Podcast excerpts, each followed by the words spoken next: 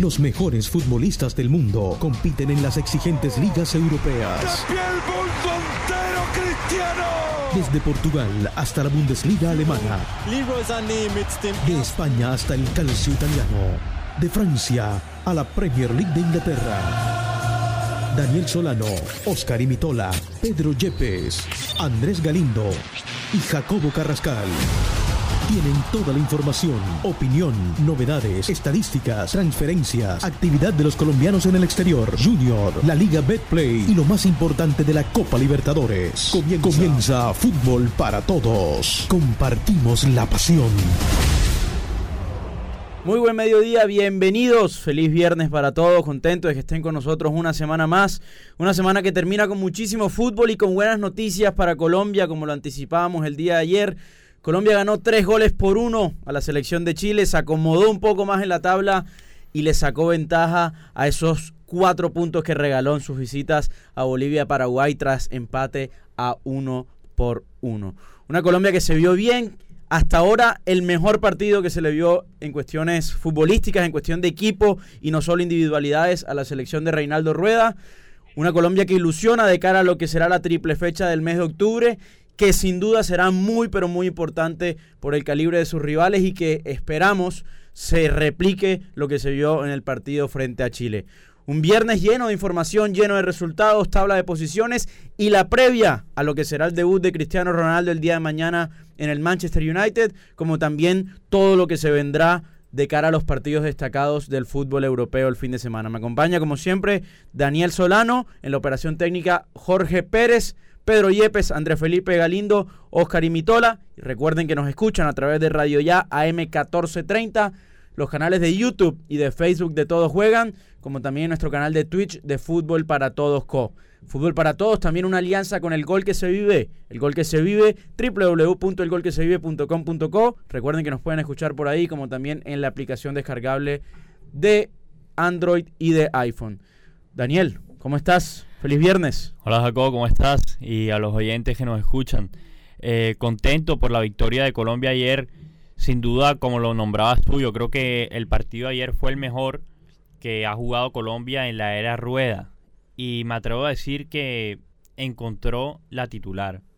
Me atrevo a decir que la defensa que colocó Rueda ayer, para mí, en lo personal, debe ser la titular, la titular, la dupla de Oscar Murillo con Carlos Cuesta me gustó demasiado la, proyección de Jairo Moreno del ataque, súper buena. Y cuadrado de lateral, sabemos que en la Juventus lo hace de una excelente manera y ayer en la selección lo, lo demostró, que puede jugar de lateral también. Cuadrado puede jugar donde sea en la selección.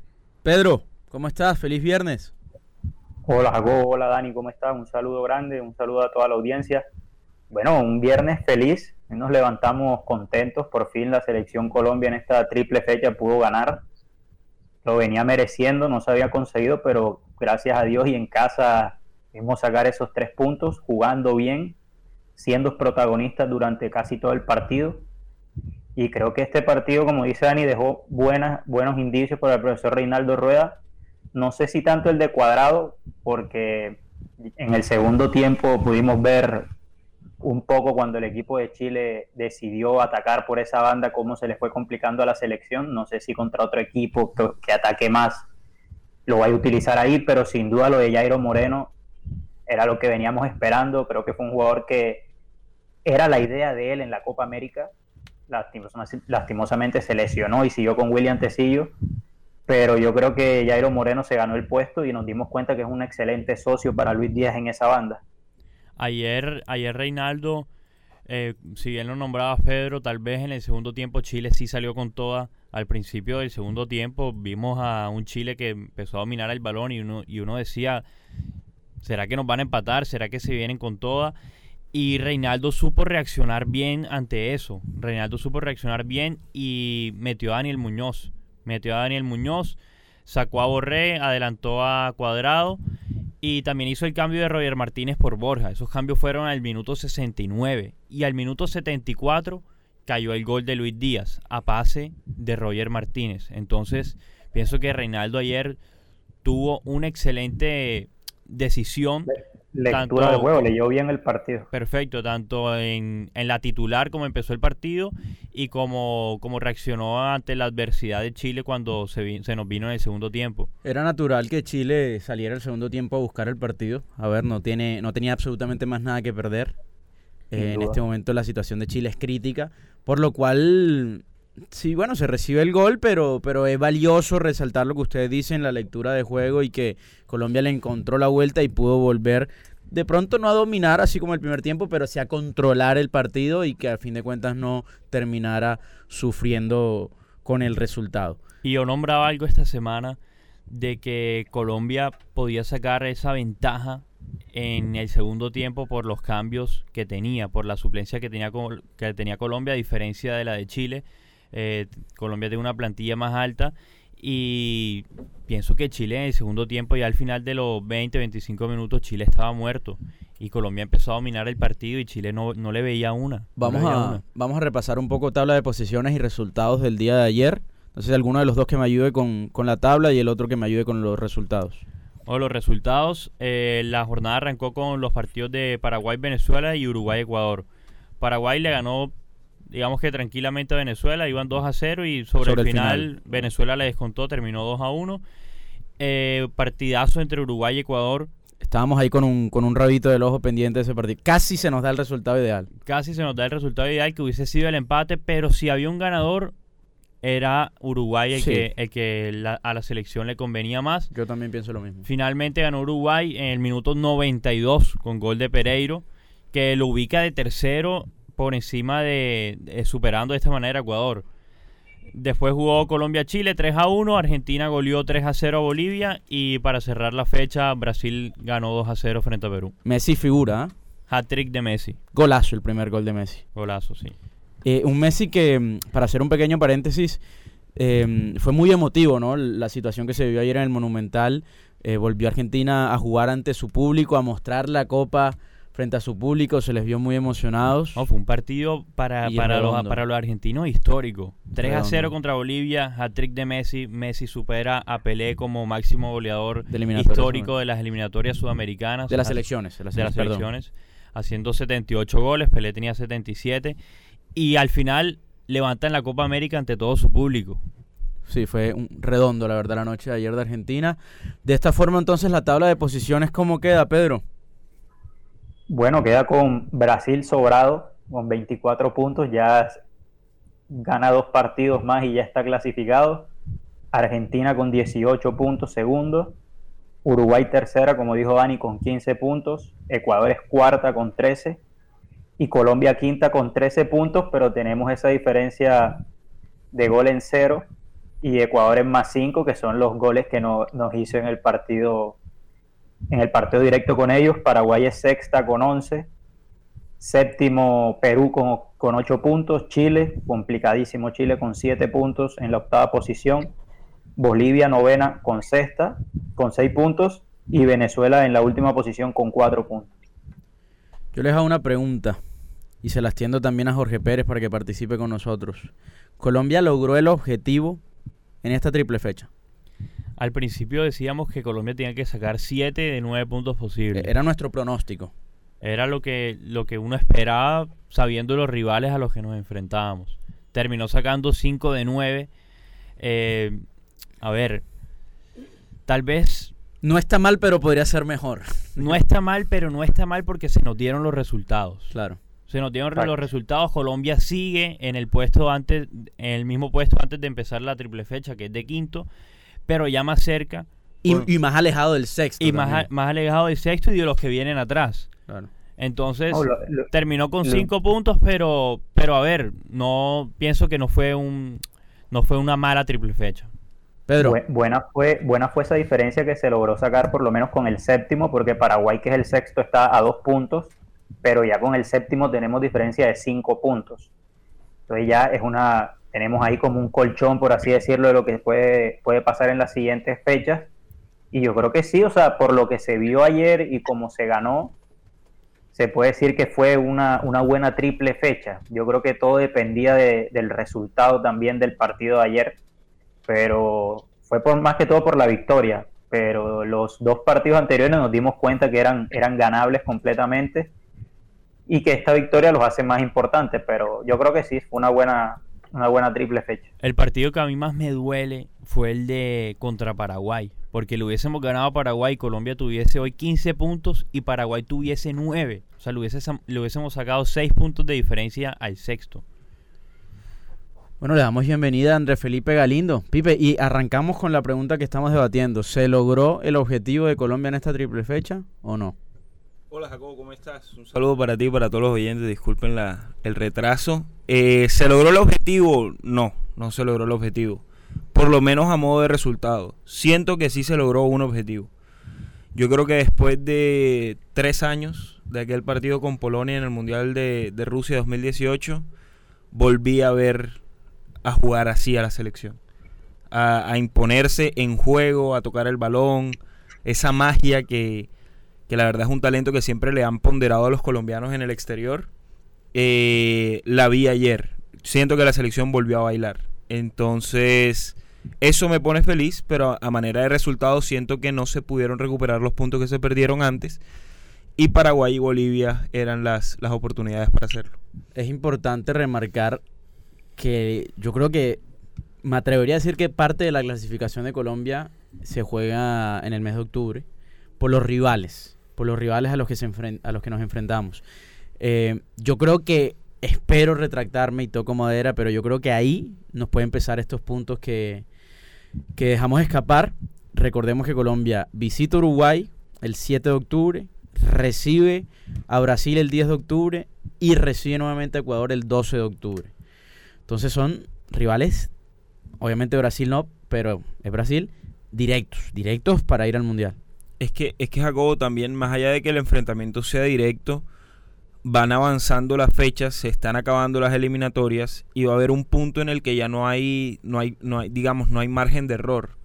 Y no solamente para Colombia, para el resto de equipos. Eso hace que los partidos sean mucho más difíciles porque va a haber equipos que se están jugando la clasificación igual que Colombia y que claramente darán muchísimo más o, estarán mucho más enfocados a sacar un resultado, que es un reto eh, mayor en la eliminatoria. Recordemos, por ejemplo, lo que le tocó vivir a Argentina en las últimas eliminatorias, que se que tocó en, la última, en el último partido con Ecuador, si mal no recuerdo, que fue figura Messi. Eh, que uno ahí se da cuenta que son equipos que están jugando tanto. Se clasificó ahí, en ese claro, porque se están jugando tanto quedan el todo por el todo, entonces es, difícil plantear esos partidos. Reportamos sintonía acá de la gente que nos escribe. Le mandamos un saludo grande a Belardo Pico, Nilson Nel Parodis, Giuseppe Benedetti, Víctor Hugo Marenco. Muchísimas gracias a todos y a todas las personas que nos están escuchando y viendo a través de Radio Ya. Todos juegan y fútbol para todos. Vamos a cerrar, que me gustaría escuchar a Pipe y pasamos un poquito a, hablar un poquito de Europa. Eh, Pipe, ¿cómo lo viste al equipo? Bueno, con las modificaciones que hubo. Jairo, Carlos Cuesta, te quiero escuchar. Carlos Cuesta, por Dios. Se demoró 11 partidos, pienso yo, en corregir. Lo veníamos pidiendo a Carlos Cuesta. No, no. Yo decía, cambias mucho, pero no cambias la defensa, no la tocas. Eh, Davinson Jerry, creo que deben pelear por un puesto una vez Me gusta esa palabra. por lo menos porque siento que van a seguir siendo los titulares por condiciones naturales. Carlos Cuesta lleva solamente un partido, si bien lo jugó muy bien. Y lleva 60 en Europa, tampoco que lleve toda... Bueno, son buenos números, pero un jugador joven. Pero, pero, pero para hacer su primer partido lo hizo muy bien. Siento que debe considerarse, sobre todo porque estamos jugando de a tres fechas y necesitamos una rotación importante. Creo que se debe sacar ese estigma sobre ese nombre, Reinaldo Rueda, que no lo ponía. Ahora se, entera que sí lo puede poner porque jugó un partidazo. Creo que Oscar Murillo también jugó un partidazo ayer.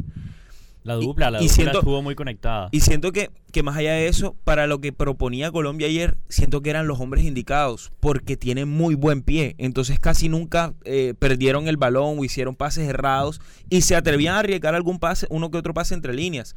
Lo mismo para Jairo Moreno. Ahora, ¿Qué pasa con Jairo Moreno? Es un es alguien que ataca muy bien, pero el gol de Chile es de él. O sea, se le voltean y... y... lo decía Pedro también, que entraron mucho también por el lado de cuadrado eh, al comienzo del segundo tiempo. Entonces, es para revisar. O sea, claramente es una muy buena carta, pero es para revisar también. igual, igual yo, yo siento que Reinaldo Rueda también...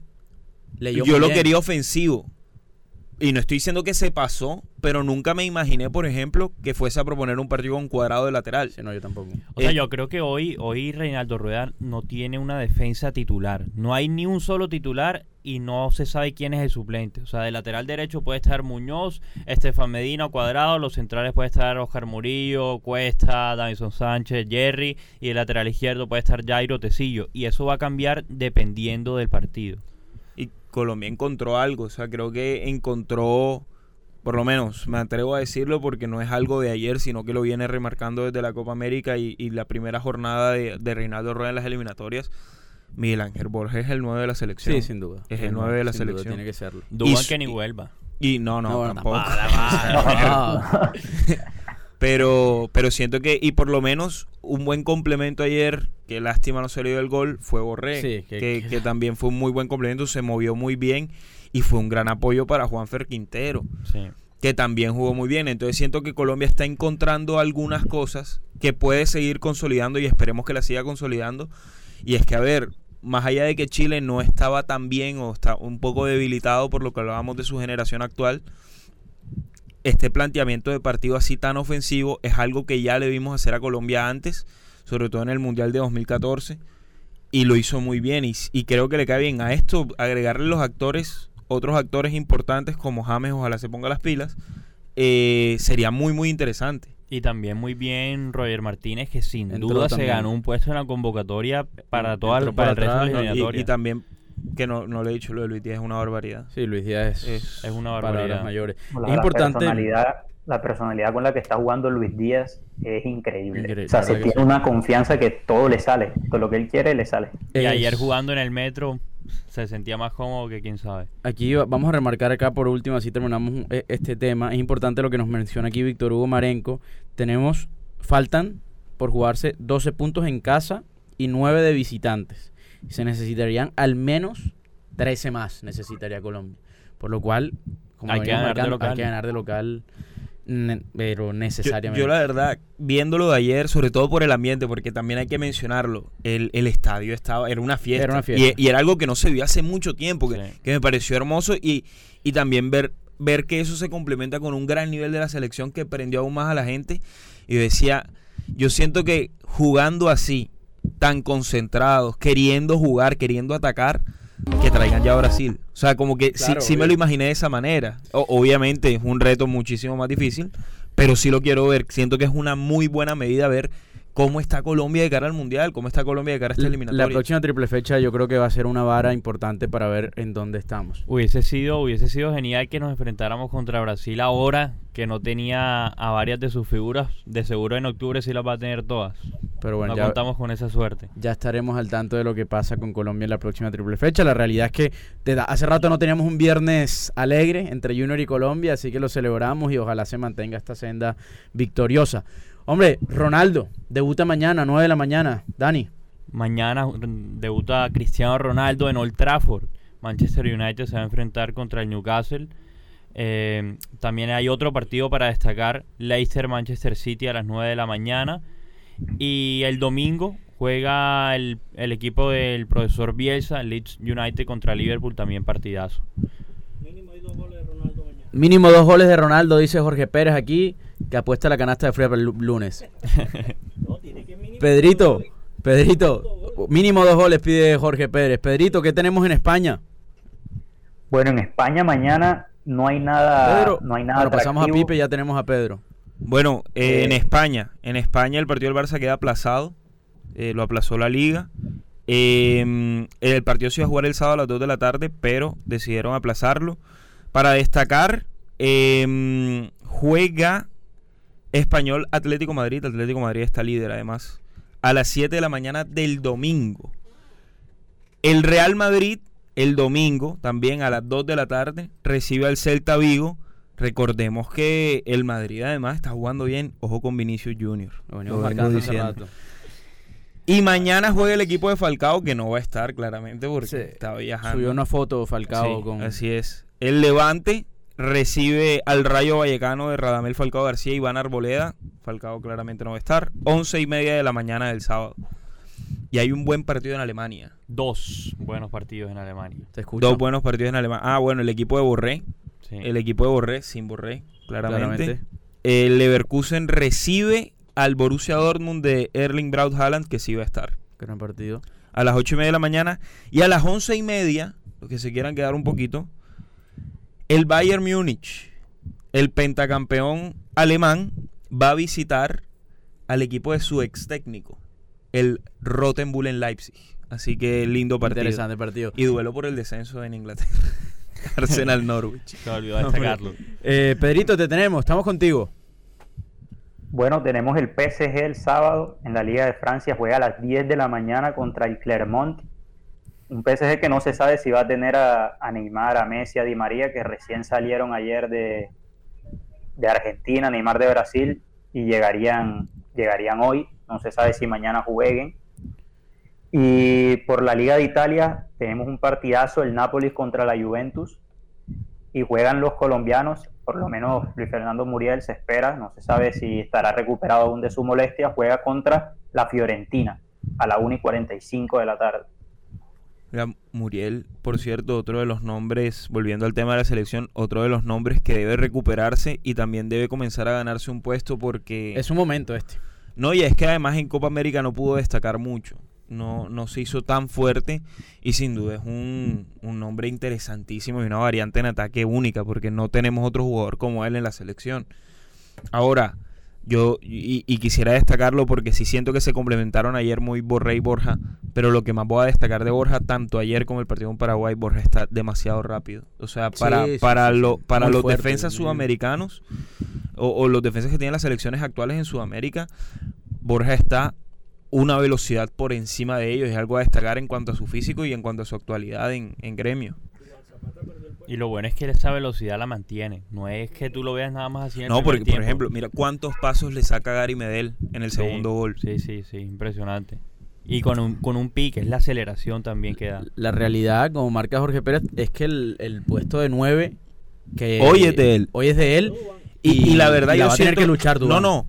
Y más allá que la va a tener que, porque por ejemplo Dubán puede, puede volver a reencontrarse con un gran nivel futbolístico en Europa, pero ya teniendo la realidad de la selección, Borja tiene que mantenerse en este nivel en su club eh, de manera normal, de normal a bueno, y va a ser titular. Yo creo que la única manera de que no sea titular es que Falcao gane, quede goleador de la liga con 50 goles. Y lo que se pelea más bien es el segundo puesto de, arriba, que es el de Borré. Ese sí puede estar disputado. No, y, que, y que a la conversación no entra solamente Roger Martínez. También entra entra Muriel, entra el mismo Falcao. Entonces, eh, Borré más allá del gol, eh, Borré sin duda demuestra que es un gran acompañante de un 9.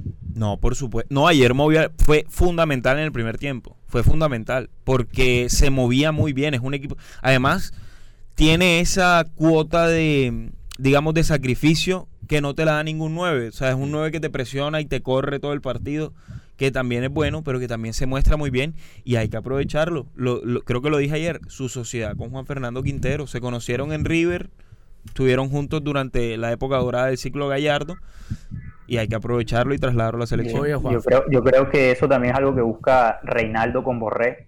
Esa, eso que dice Pipe, que es un jugador que es bien asociativo, se mueve por todo el frente de ataque, te puede aparecer en una banda, en la otra, baja a pivotear y ayer lo vimos mucho con Juanfer, sobre todo en los primeros 30 minutos, como cuando Juanfer recibía abierto siempre buscaba el pase a Borré, para que Borré aguantara ese balón y lo pasara a Cuadrado o a Borja o a Luis Díaz, pero siempre era la idea de, de Juanfer, apenas recibía, se perfilaba y el pase a Borré.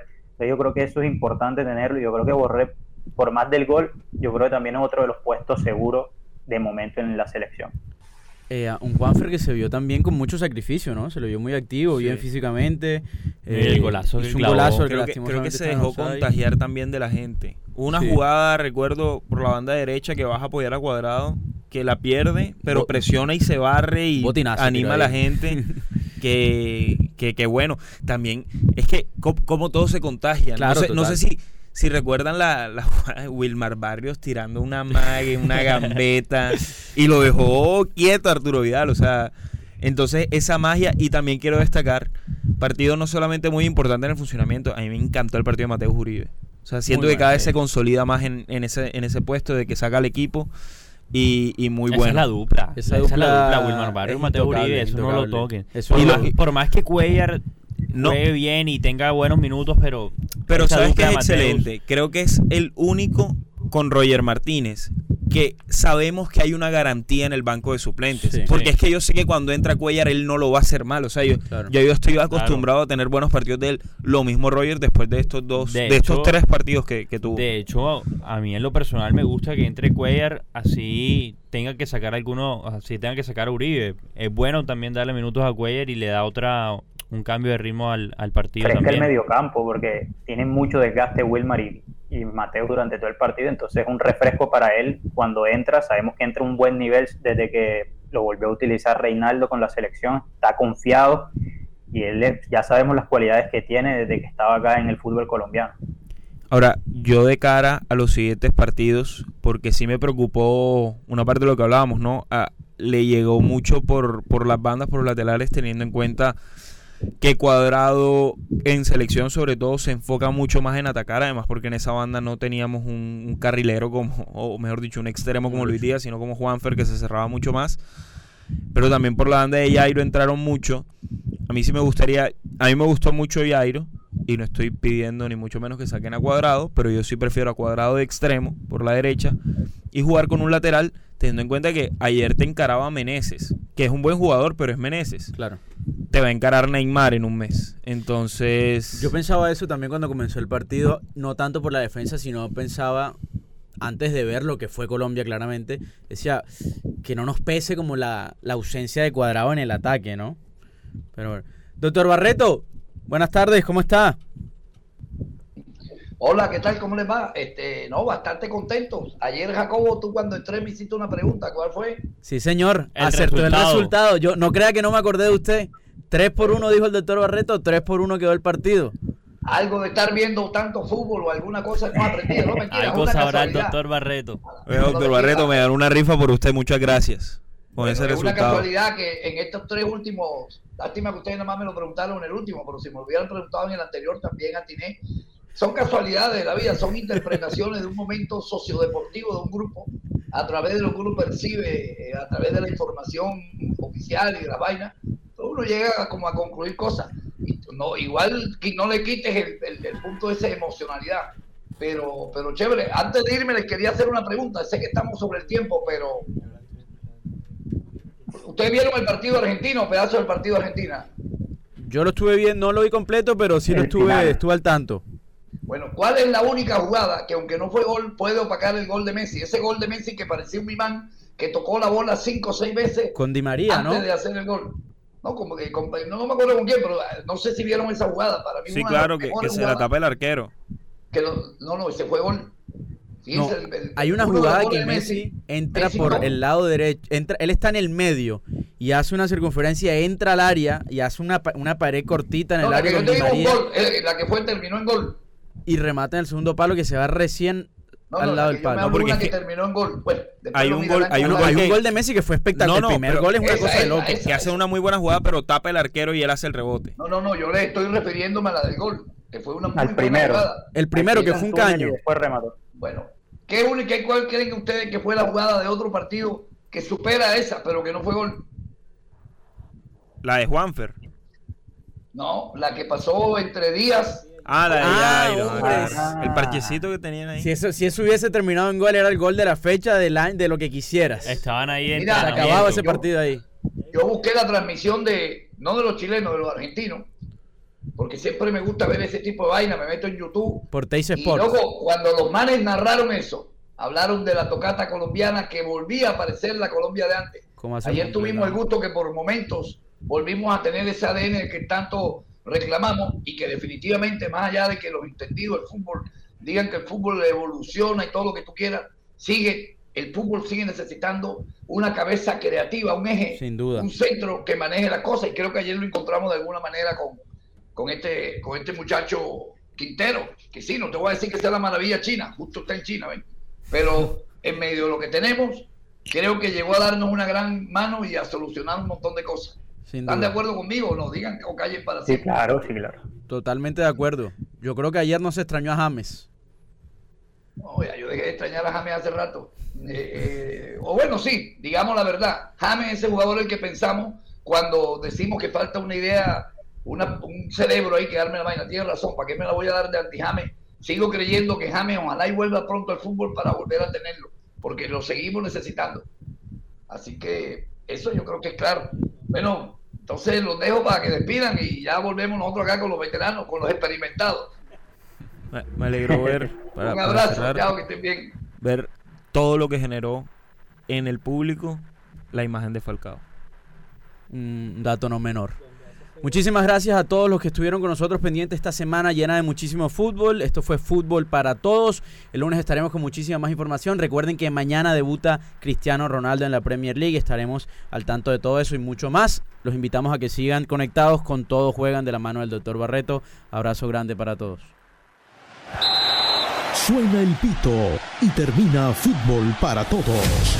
Lunes a viernes, 12 y 30 a 1 de la tarde por Radio Ya. Fútbol para Todos. Compartimos la pasión. la pasión.